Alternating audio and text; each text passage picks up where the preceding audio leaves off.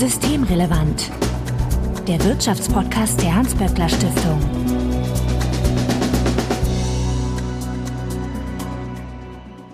Heute ist Donnerstag, der 16. Februar 2023. Willkommen zur 131. Folge von Systemrelevant. Johanna Wenkebach, ich grüße dich. Hi, grüß dich, Marco. Du bist die Leiterin des HSI, des Hugo-Sinsheimer Instituts und ihr beschäftigt euch mit den arbeitsrechtlichen Fragen in der Hans-Böckler Stiftung. Und Stefan Lücking, hallo. Ja, hallo. Du bist Referatsleiter für den Forschungsschwerpunkt Mitbestimmung. Nicht ganz unser Thema, aber es passt halbwegs so rein. Ich habe heute eine Meldung gesehen, die lautete wie folgt. Regelungen in Hessen und Hamburg zur automatisierten Datenanalyse für die vorbeugende Bekämpfung von Straftaten sind verfassungswidrig. Mhm. Mhm. Ich dachte mir da ein kurzes Arbeitshandlungen rein und habe das mal hier so als Einsteiger genommen, weil wir uns heute mit algorithmischem Management beschäftigen wollen. Ich habe mir das noch nicht im Detail angeguckt, weil ich mir das andere Grundsatzurteil zur Entgeltgleichheit angeguckt und das abgefeiert mhm. habe, das auch von der Gesellschaft für Freiheitsrechte durchgesetzt wurde. Aber trotzdem passt der Einstieg, weil das ist natürlich genau das Thema, das auch in der Arbeitswelt eine Rolle spielt. Ja, wenn ihr dazu noch ein paar Gedanken habt oder uns etwas mitteilen möchtet, könnt ihr uns beispielsweise auf Twitter antickern, böckler-de oder auch per E-Mail an systemrelevant.böckler.de. Also Hinweise, Korrekturen und Anregungen bitte an uns senden und Johanna findet ihr auf Twitter als jo-wenkebach. Und jetzt habe ich gar nicht geguckt, ob der Stefan auf Twitter ist. Stefan. Ja, ich bin auf Twitter und auf Mastodon. Also auf Twitter einfach S Lücking mit UE und zusammengeschrieben und bei Mastodon auch s-looking at digitalcourage, so social. Die Johanna hat aber auch Mastodon at jo-wenkebach at legal.social. Ja, genau. Wenn ihr unseren Podcast mögt, freuen wir uns natürlich, wenn ihr uns in einem Podcatcher eurer Wahl abonniert. Mein Name ist Marco Hirak und wir wollen uns heute, wie gesagt, über algorithmisches Management unterhalten. Aber Stefan, bevor wir da reinkommen, kannst du mir da kurz weiterhelfen, was genau das meint? Weil ich kann es mir ehrlich gesagt irgendwie zusammendenken, aber so eine ganz klare Definition habe ich nicht vor mir. Ja, im Grunde gibt es das ja schon eine Beziehung zu dem Urteil jetzt zu Einsatz von Palantir bei der Polizei in Hessen, weil es eigentlich auch um automatische Entscheidungssysteme geht, eigentlich um Algorithmen, die Daten in Echtzeit auswerten und danach Arbeitsprozesse steuern. Algorithmisches Management heißt aber erstmal nur, dass die Beschäftigten ihre Arbeitsanweisungen über digitale Anwendungen zugespielt bekommen. In den meisten Fällen sind das einfache Apps für das ähm, Smartphone. Und der Aspekt der Datenauswertung in Echtzeit und der Optimierung der Arbeitsabläufe auf Basis dieser Daten ist eigentlich eher das Ziel. Das ist in vielen von den Anwendungen, die bei uns untersucht wurden, die als algorithmisches Management bezeichnet worden sind, noch gar nicht der Fall. Da ist es einfach erstmal nur so, dass das Entscheidende ist, dass die Arbeitsanweisung von einem Algorithmus und nicht mehr von einem Vorgesetzten. Egal welche Arbeitsanweisung. Egal welche Arbeitsanweisung, in der Regel beim algorithmischen Management sind das tatsächlich sehr kleinteilige Arbeitsanweisungen, auch bei Prozessen, die traditionell eben in der Souveränität der Beschäftigten standen. Also die haben dann irgendwie erzählt bekommen, dass das und das muss erledigt werden und konnten selbst entscheiden, wie sie die Arbeit ausführen. Beim algorithmischen Management ist es in der Regel so, dass die einzelnen Arbeitsschritte vorgegeben werden. Also vielleicht im, im Lager, diese Zusammenarbeit mit den Maschinen ja. dann so als Beispiel. Äh, früher hast du halt gesagt, äh, bring den Cutter von A nach B und jetzt heißt das, äh, geh fünf Schritte nach rechts und dann einen nach links und dann stellst du den Karton ab. Innerhalb von fünf Sekunden. Ja, genau. Gut, Johanna, du hast wiederum dazu, beziehungsweise wie nennt man das denn? Bist du da Chefin vom Digitalgipfel? Was bist du denn da?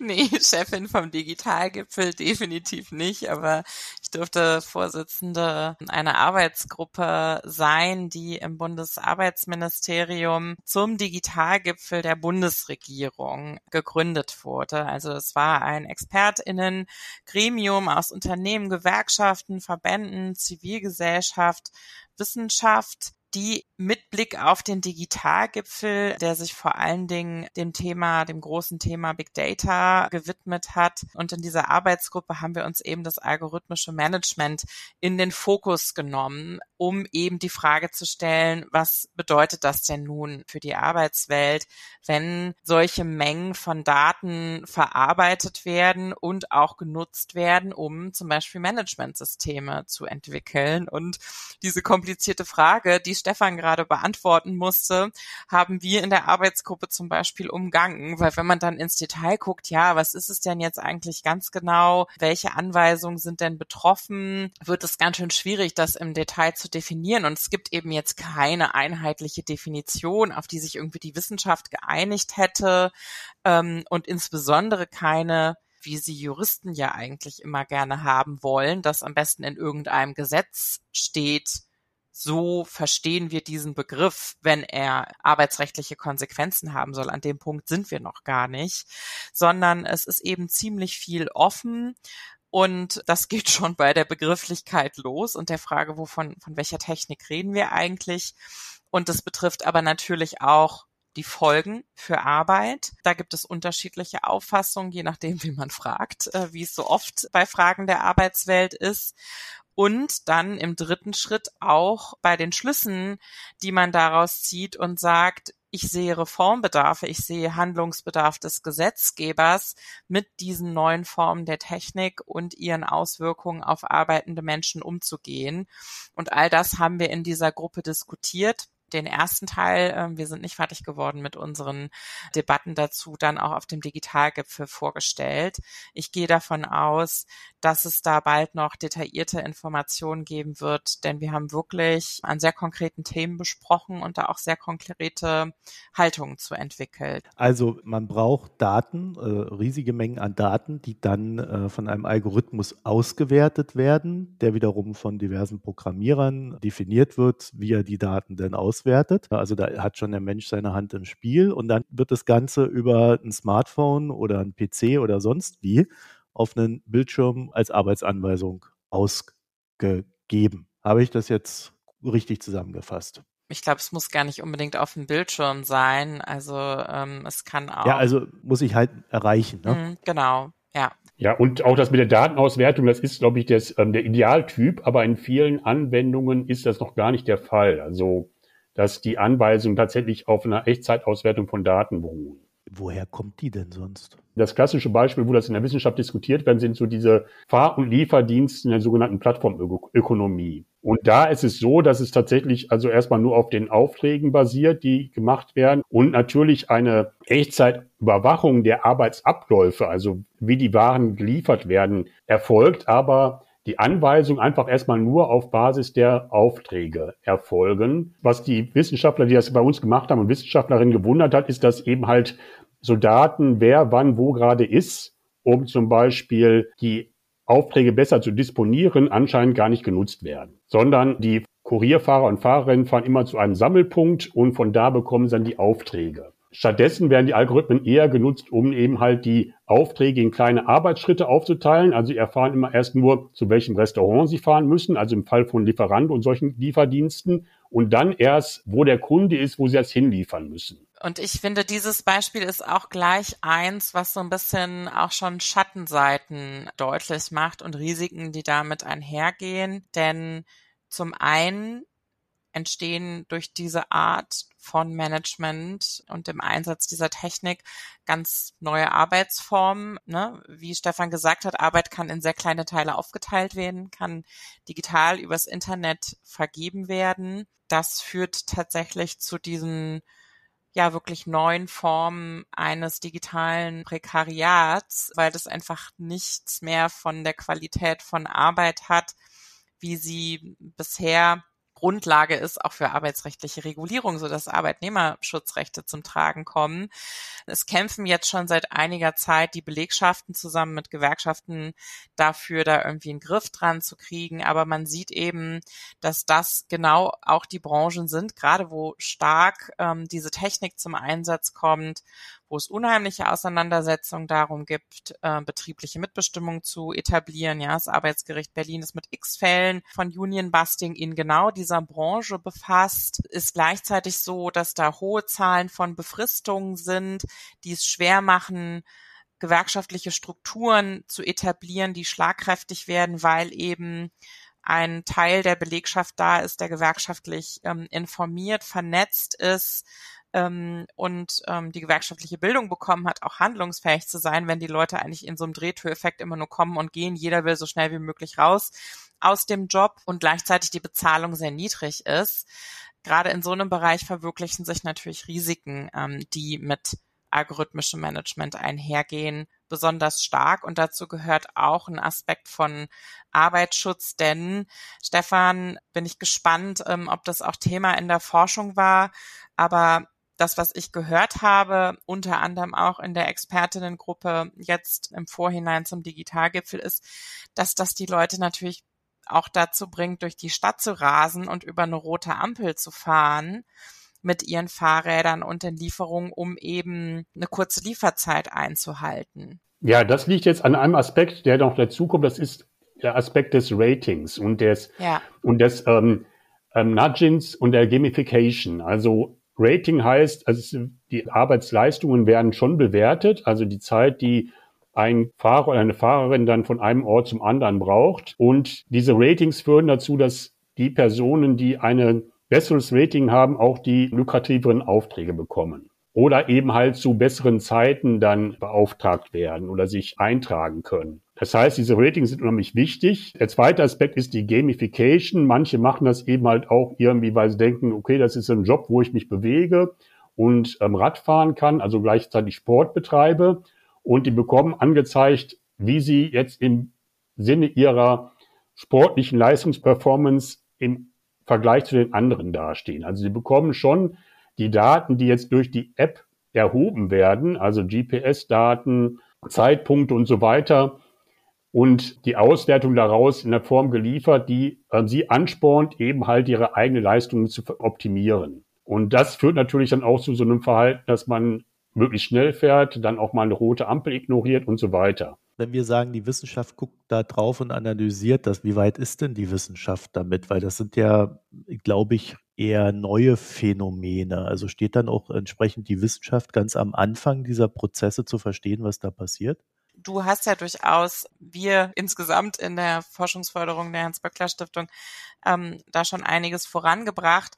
Aber ich würde eben schon sagen, das ist ziemlich am Anfang und das war auch die Auffassung in der Expertinnengruppe jetzt äh, beim Bundesarbeitsministerium, dass eben in einigen Bereichen noch nicht abschließend erforscht ist. Zum einen, was macht es eben mit Menschen? Denn ein Aspekt, der sich zum Beispiel bei den Lieferdiensten, aber auch in anderen Bereichen ja zeigt, ist dieser Aspekt von Entfremdung. Man hat eben keine Menschen mehr, von denen man Arbeitsanweisungen erhält, bei denen man eventuell auch eine Rückfrage stellen kann oder Kritik anbringen kann, sondern man kriegt automatisierte Vorgaben von Maschinen. Und das macht etwas mit Menschen. Und ich ähm, würde nicht sagen, dass es abgeschlossen ist, was das eben zum Beispiel mit der psychischen Gesundheit von Menschen macht, was es sozusagen insgesamt in der Einstellung zur Arbeit macht. Und da muss eben noch weiter geforscht werden, genauso wie aber auch geforscht werden muss an der Frage, welche arbeitsrechtlichen Präventionsinstrumente des Arbeitsschutzes sind denn geeignet, um diesen Gefahren zu begegnen, diesen spezifischen Gefahren, die sich natürlich auch von Branche zu Branche unterscheiden. Genauso wie ist beispielsweise Antidiskriminierungsrecht in der Lage, die Risiken, die durch algorithmisches Management entstehen, abzugreifen. Ja, für mich ist es so, dass ich einerseits sehe, dass es ja schon seit Jahren eine Forschung dazu gibt. Auch international wird gerade algorithmisches Management sehr stark diskutiert. Das ist jetzt irgendwie schon mindestens sechs, sieben Jahre. Thema in der internationalen Forschung. Aber einerseits entstehen immer wieder neue Fragen, andererseits verändert sich ja auch die Anwendung des algorithmischen Managements und die technische Entwicklung geht weiter voran. Was vielleicht auch manchmal überraschend ist, dass oft gar nicht bewusst wird, in welchen Bereichen das schon eingesetzt wird. Also nach meinem Eindruck war es tatsächlich so, dass die erste wissenschaftliche Forschung und vor allem die Diskussion darüber vor allem sich auf eben halt diese Liefer- und Fahrdienste bezog, also wie Lieferando oder Uber, dass aber algorithmisches Management auch in vielen anderen Bereichen inzwischen längst eingesetzt wird. Und zum Teil eben halt auch intensiver, was uns zum Beispiel überrascht hatte. Wir hatten ein Projekt zum Thema Transportlogistik, also Speditionen einerseits, andererseits diese äh, Paket-, Express- und Kurierdienste. Zwei relativ klassische und traditionelle Wirtschaftsbereiche, die aber in einer Weise inzwischen digitalisiert sind, dass algorithmisches Management da sogar noch weiter vorangeschritten ist als bei diesen typischen Plattformarbeiten. Das liegt zum einen daran, dass eben zum Beispiel so ein LKW heutzutage ja eine Art rollendes Rechenzentrum ist. Da gibt es so viele Daten, GPS-Daten, es gibt den elektronischen Fahrtenschreiber, es gibt die ganze Fahrzeugelektronik, die alle möglichen Daten erhebt und die inzwischen auch per Mobilfunknetz abrufbar sind und tatsächlich eben halt über Vernetzung dieser Fahrzeuge auch ausgewertet werden können. Und da ist es tatsächlich so, dass das algorithmische Management auch benutzt wird, um Arbeitsanweisungen auf Basis dieser Daten auch zu ändern. Also zum Beispiel dann, wenn es sich aus der Verkehrssituation ergibt, eine andere Route vorzuschlagen.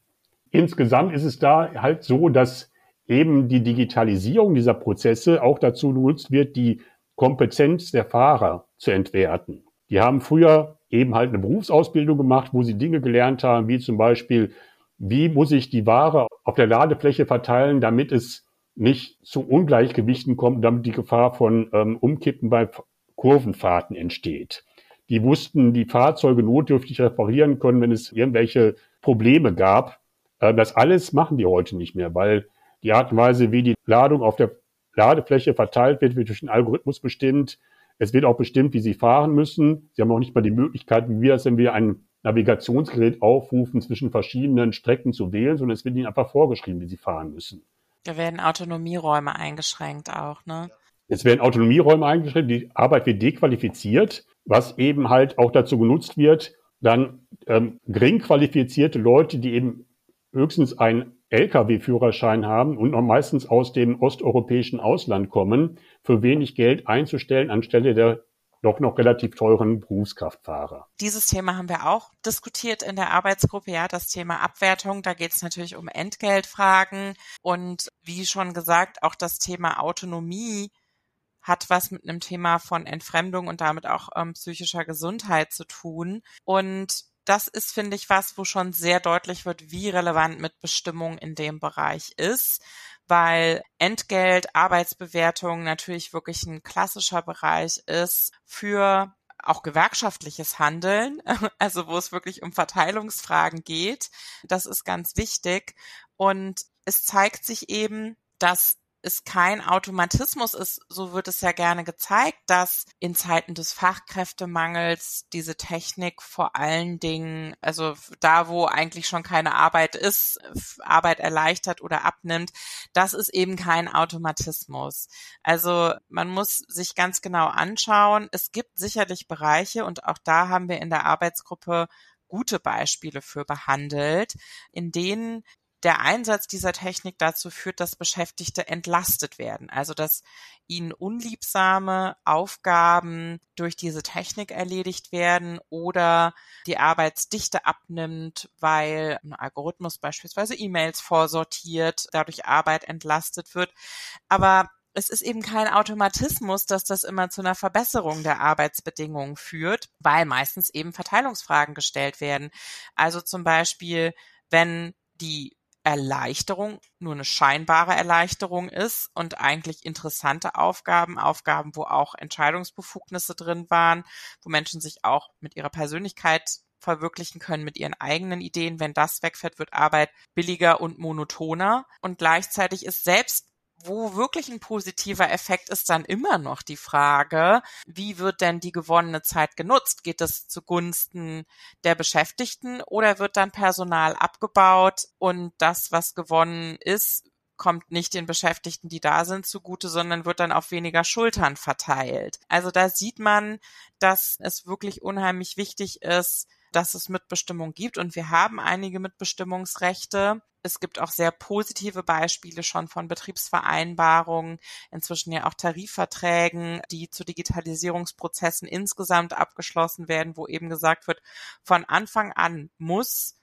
wenn solche Technik eingeführt wird, darauf geschaut werden, zu welchen Zielen wird sie eingesetzt, wo sind rote Linien, wozu diese Technik nicht eingesetzt werden darf. Es wird in den guten Beispielsfällen oft vereinbart, dass erstmal nur eine befristete Zeit etwas eingesetzt wird, dann evaluiert wird, was macht es mit den Beschäftigten, zu was führt das in der Personalentwicklung. Und ähm, wir erleben da oft, und das hat auch die Arbeitsgruppe bestätigt, ähm, einiges an Unsicherheit durchaus auch auf Arbeitgeberseite. Was wollen wir eigentlich mit dieser Technik? Und teilweise entsteht ein sehr großer Hype. Algorithmen einzusetzen und zu benutzen. Und es ist eigentlich gar nicht so klar, welche Prozesse eigentlich optimiert werden. Und trotzdem muss natürlich auch, wir haben jetzt sehr deutlich über negative Aspekte gesprochen, gesagt werden, dass diese Technik zu Entlastung bei Beschäftigten führen kann, Arbeit besser machen kann. Aber es ist eben kein Selbstläufer, sondern es braucht wirklich mitbestimmte Prozesse im Sinne von Mitbestimmungsrechten nach Betriebsverfassungsgesetz, aber auch wirklich Teilhabe. Also man sollte auch die betroffenen Beschäftigten in den Blick nehmen. Das wurde an den guten Beispielen, die wir uns in der Arbeitsgruppe angeschaut haben, durchaus gemacht. Also dass von Anfang an geguckt wurde, wer sind die Menschen, die mit dieser Technik arbeiten sollen und eben nicht nur eine Betriebsvereinbarung abgeschlossen über den Prozess, die Handhabung, rote Linien und so weiter, sondern auch geschaut, was braucht ihr, wie kann Technik eure Arbeit verbessern und wie aber auch nicht. Gut, die Beispiele, über die Stefan gerade geredet hat, das sind natürlich eher nicht die Bereiche, in denen diese Art von Mitbestimmung und Beteiligung stattfindet. Und da sieht man auch, wie prekäre Arbeitsverhältnisse dann noch stärker gefährdet werden durch diese Technik. Ja, weil selbst in den Bereichen, die ich jetzt gerade genannt habe, gibt es schon auch noch dieses Phänomen, dass dann dadurch, dass der Algorithmus die Entscheidung übernimmt, das auch einen Entlastungseffekt hat. Aber bei Tätigkeiten, wo man ansonsten oder normalerweise auch autonom agiert, spielt das natürlich nicht so eine große Rolle. Es ist zwar auch ein Aspekt, den dann zum Beispiel die Personen, die jetzt als Lkw-Fahrer arbeiten, dann erwähnen, aber da überwiegt natürlich das Problem, dass man eben dann völlig vom Algorithmus abhängig ist und nicht mehr viele selbst entscheiden kann. Ein Beispiel, was die Forschung und uns auch überrascht hat, wo es gut funktioniert ist, äh, das war jetzt ein Projekt zum Thema Wearables in der Industrie, also zum Beispiel Datenbrillen. Eigentlich auch so ein Beispiel, wo Arbeit dann ganz eng gesteuert wird und im Grunde genommen dann auch nicht mehr so viel Autonomie da ist, wenn es in Bereichen gemacht wird, wo die Tätigkeiten auch vorher schon eher monoton waren, wird es eindeutig als Entlastung erlebt. Und es hängt natürlich auch damit zusammen, das Projekt dann irgendwie nur Zugang zu Betrieben bekommen haben, die gut mitbestimmt waren und einen starken Betriebsrat hatten, wo die Einführung dieser Variables eben durch Betriebsvereinbarung und durch Beteiligungsprozesse erfolgt ist, sodass die Beschäftigten das Vertrauen haben, dass eben halt diese Variables nicht zur Leistungsverdichtung und zur Arbeitskontrolle genutzt werden. Ich glaube, das ist wirklich ein ganz wichtiger Aspekt. Und das Problem ist leider, dass eben Mitbestimmung nicht in dem Umfang sichergestellt ist, und zwar tatsächlich auch schon von den rechtlichen Rahmenbedingungen her, wie sie sichergestellt sein müsste, um eben solche guten Beispiele zu produzieren und zu einer Nutzung der Chancen des Technikeinsatzes von algorithmischen Systemen nicht nur als Effizienzgewinn auf Arbeitgeberseite zu verzeichnen, auf Unternehmensseite, sondern auch als Verbesserung der Qualität von Arbeit, als Entlastung auf Beschäftigtenseite. Und das sollte eigentlich ja das Ziel sein von dem Technikeinsatz bei der Arbeit. Ich fand es deshalb wichtig, dass das äh, Bundesarbeitsministerium auch auf dem Digitalgipfel dieses Thema diskutiert hat und eben auch die kritischen Aspekte diskutiert hat. Der Digitalgipfel ist ja sehr stark und ich finde durchaus auch berechtigt dafür kritisiert worden, äh, dass das im Wesentlichen so ein Abfeiern von vorhandener Technik ist und was für positive Effekte das hat. Und ähm, so einfach ist es eben nicht. In der Arbeitsgruppe ist beispielsweise jenseits der Branchen, über die Stefan und ich jetzt schon gesprochen haben, also die Plattformarbeit, ähm, wo sich eben viele Gefahren realisieren, aber eben auch Mitbestimmungsrechte überhaupt nicht etabliert sind, bis hin sogar bekämpft werden, dass auch in Bereichen wie in der Metallindustrie, wo es jetzt kein Hinterfragen oder aktives Bekämpfen von betrieblicher Mitbestimmung gibt, dass auch da Mitbestimmung nicht hinterherkommt, weil die Arbeitgeber fertige Produkte von Drittanbietern kaufen, die dann eben so ausgerollt werden, wie sie eben sind und dann kein Einfluss mehr darauf genommen wird. Ähm, wie ist denn dieses Produkt eigentlich programmiert? Ähm, und ich fände es unheimlich spannend, Stefan, wenn du gleich auch noch was sagen könntest zu den People Analytics, also zu ja. den Algorithmen, die auch im Bereich des Personalmanagements eingesetzt werden, weil da ist zum Beispiel für eine Bewertung aus Arbeitnehmersicht und somit aus Betriebsratssicht ganz wichtig zu wissen, was für Daten werden da eigentlich wie genutzt. Und wenn das als Blackbox ankommt in den Betrieben, dann ist es natürlich sehr schwierig, damit noch etwas zu machen. Und wenn dann Drittanbieter sagen, ja, das ist unser Geschäftsgeheimnis, wie das hier programmiert ist, ist es natürlich schwer da reinzukommen. Und was uns auch zurückgemeldet wurde, das ist auch meine Erfahrung in Betriebsratsschulungen oder Debatten, die ich mit Betriebsrätinnen, Betriebsräten zu dem Thema hatte, dass oft sogar ähm, Technik aus dem Ausland zu Betrieben hierher kommt und quasi ausländische Konzernmütter schon beschlossen haben, dass das jetzt im Personalmanagementbereich beispielsweise eingesetzt wird oder im Inland erhobene Daten von Beschäftigten ins Ausland gegeben werden, um dann da People Analytics äh, Verfahren anzuwenden bei Konzernmüttern, ähm, die gar nicht hier, hier ansässig sind. Äh, und das sind eben Sachen, die in der Praxis die Mitbestimmung erschweren und damit natürlich auch die Kontrolle und den äh, Schutz von Arbeitnehmerrechten erschweren. Ja, da würde ich zustimmen. Also aus verschiedenen Projekten ist bekannt, dass gerade Digitalisierungsanwendungen inzwischen global oder zumindestens europäisch eingesetzt werden. Das heißt, dass der Betriebsrat in Deutschland zwar seine Mitbestimmungsrechte hat, aber viel größere Schwierigkeiten hat, gegen dann so Entscheidungen, die auf einer ganz anderen Ebene gefällt werden, dann auch irgendwie vorzugehen oder die auch tatsächlich mitzubestimmen.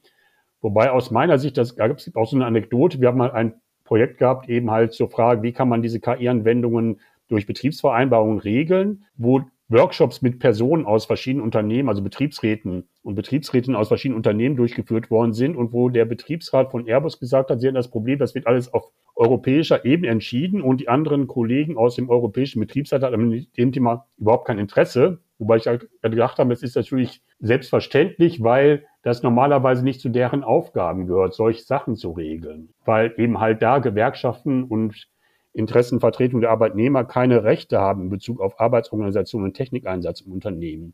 Und da wäre es möglicherweise auch sinnvoll, wenn gerade der Einsatz von solchen algorithmischen Systemen auf europäischer Ebene so geregelt wird, dass eben halt alle Arbeitnehmervertreter in Europa da ein Recht haben, mitzubestimmen und explizit auch die europäischen Betriebsräte. Jetzt helft mir noch mal in einer Sache. People Analytics, ja. was genau bedeutet denn das?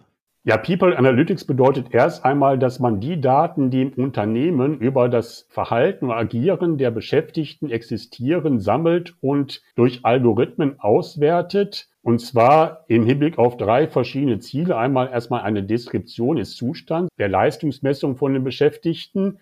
Dann im Sinne einer Prädiktion, also zum Beispiel, von welchen Beschäftigten kann man erwarten, dass sie eben halt äh, für bestimmte Aufgaben eine höhere Leistung erbringen werden als andere. Und dann eben auch im dritten Sinne, im Sinne von Präskription. Das sind genau diese drei Aspekte, die bei allen algorithmischen Entscheidungssystemen der Fall sind. Also die Daten werden ausgewertet und genutzt, um Leistung zu messen, Leute gezielt einzusetzen und um Arbeitsanweisungen zu geben. Und das Interessante an People Analytics ist eben halt, dass ähm, das inzwischen ganz vielen Anwendungen steckt, weil eben alle möglichen digitalen Anwendungen Unternehmen Daten erheben und die Anbieter immer stärker darauf dazu übergehen, dann in diese Anwendungen Möglichkeiten ähm, einzubauen, wie die Daten ausgewertet werden. Also ein wirklich weit verbreitetes Beispiel ist Microsoft 365.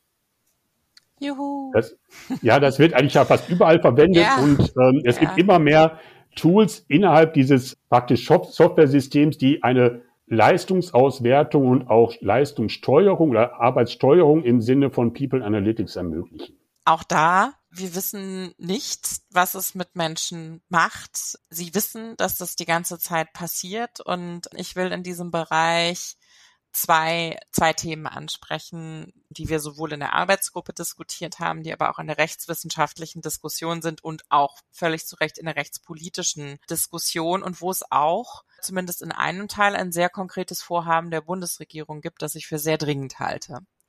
Das ist zum einen der Aspekt Datenschutz.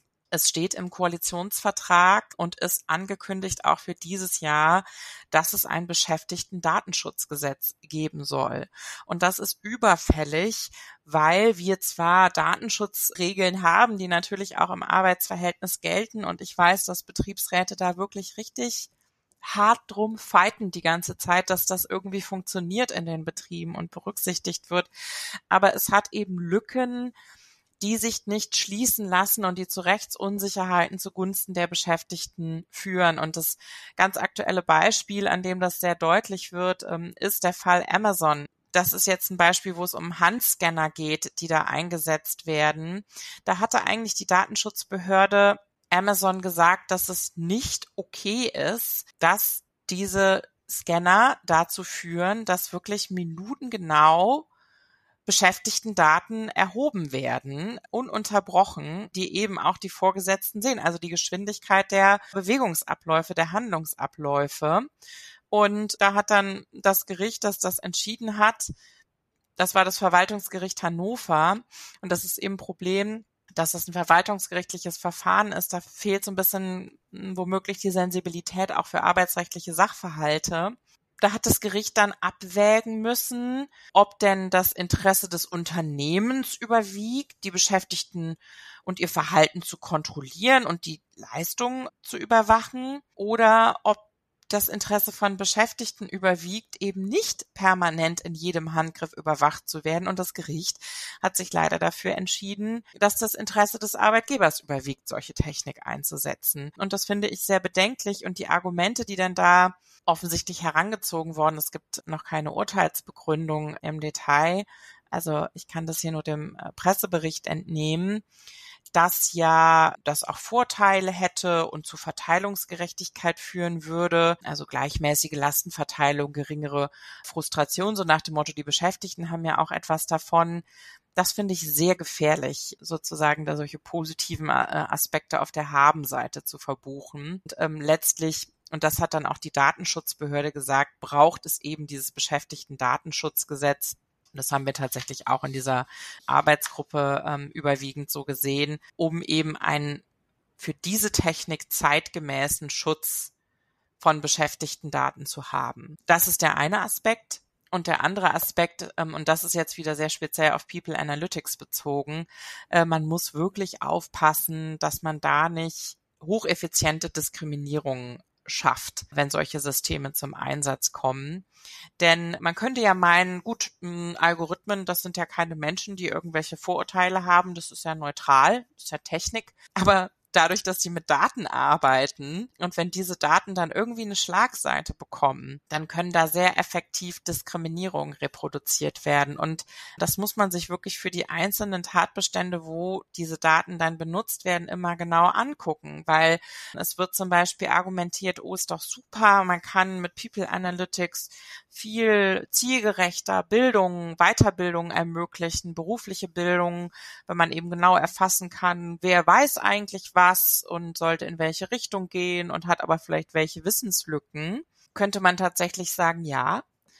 Nur wenn dann irgendwie Stellen abgebaut werden müssen, hat das Unternehmen auch mit wenigen Klicks zusammen eine Analyse des Humankapitals und Empfehlungen für Kündigungen, die vielleicht nicht den Vorgaben entsprechen, wie eigentlich abgewogen werden sollte, wer darf seinen Arbeitsplatz behalten und wer nicht. Ne? Also ich finde, da zeigt sich sehr deutlich die Ambivalenz und Antidiskriminierungsrecht ist da auch nicht ganz auf der Höhe der Zeit, um diese Diskriminierung durch den Einsatz dieser Technik zu erfassen. Und da gibt es eben auch rechtspolitischen Handlungsbedarf. Reform des allgemeinen Gleichbehandlungsgesetzes, das den Diskriminierungsschutz ja bei uns regelt Umwelt steht auch auf der Agenda der Bundesregierung und ich finde, da ist das ein Aspekt, der unbedingt mit in den Blick genommen werden muss.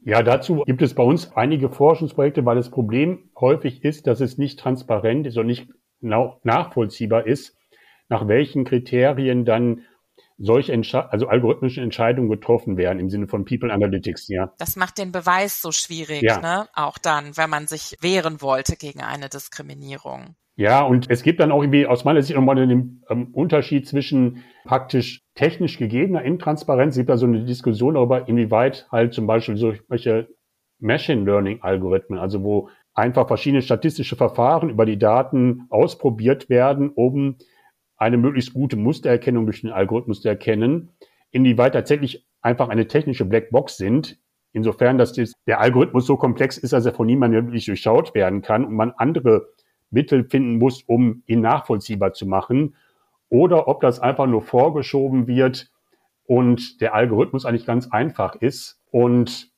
nur der Eindruck erweckt wird, es nicht nachvollziehbar.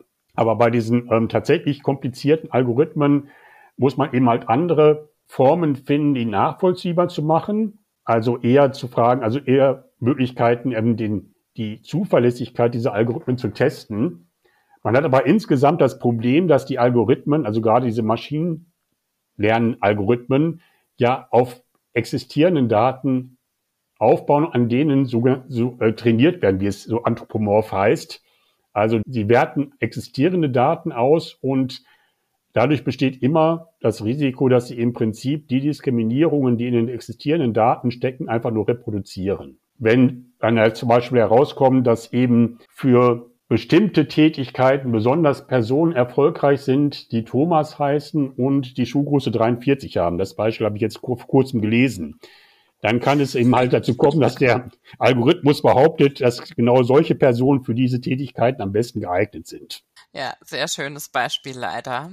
Also da ist auf jeden Fall noch was zu tun und in jedem Fall ist es zu raten, dass man eben Personalentscheidungen nicht dieser Technik überlassen kann, sondern dass da einfach Menschen dran sein müssen, drauf gucken müssen und bereit sein müssen, auch diese Technik zu hinterfragen. Das wird eine ganz neue Führungsaufgabe sein, das zu tun. Es wird da auch Weiterbildungsbedarf geben oder vielmehr es gibt Weiterbildungsbedarf. Das ist ja erfreulicherweise schon im Betriebsräte-Modernisierungsgesetz geregelt worden, dass da auch nochmal klargestellt wurde. Betriebsräte können sich auch Sachverständige hinzuziehen. Das ist einfach ganz wichtig sich da Unterstützung holen zu können, aber auch auf Arbeitgeberseite, auf Personalmanagementseite wird das nötig sein, da ein Bewusstsein für zu entwickeln. Und da schließt sich auch nochmal der Kreis zu dem, was wir ganz am Anfang gesprochen haben. Also Menschen haben ein Anrecht darauf, mit Menschen zu kommunizieren bei der Arbeit. Ich denke, daran sollten wir festhalten. Das ist ganz einfach auch eine Frage der Würde. Dann wären wir damit auch schon am Ende der Folge. Und Johanna Wenkebach, ich danke dir für das Gespräch. Ja, ich danke euch. Und Stefan Lücking, vielen Dank. Ja, ich danke euch auch. Vielen Dank. Ich hoffe, euch hat die Folge gefallen. Dann könntet ihr uns an einem Podcatcher eurer Wahl abonnieren. Ansonsten bleibt euch der Weg per E-Mail systemrelevant.böckler.de, um uns etwas mitzuteilen. Freude, Unmut oder sonstiges. Ähm, das lesen dann auch Menschen. Das lesen dann Menschen, echte. Menschen in der Digitalredaktion der Hans-Böckler-Stiftung. Und auf Twitter findet ihr die Böckler Stiftung at böckler-de. Wer Johanna folgen möchte, at jo-wenkebach und Stefan findet ihr auf Twitter als slücking, also Stefan Lücking. Dann vielen Dank fürs Hören, euch eine schöne Zeit und bis nächste Woche. Tschüss. Tschüss. Tschüss. Das war Systemrelevant, der Wirtschaftspodcast der Hans-Böckler Stiftung.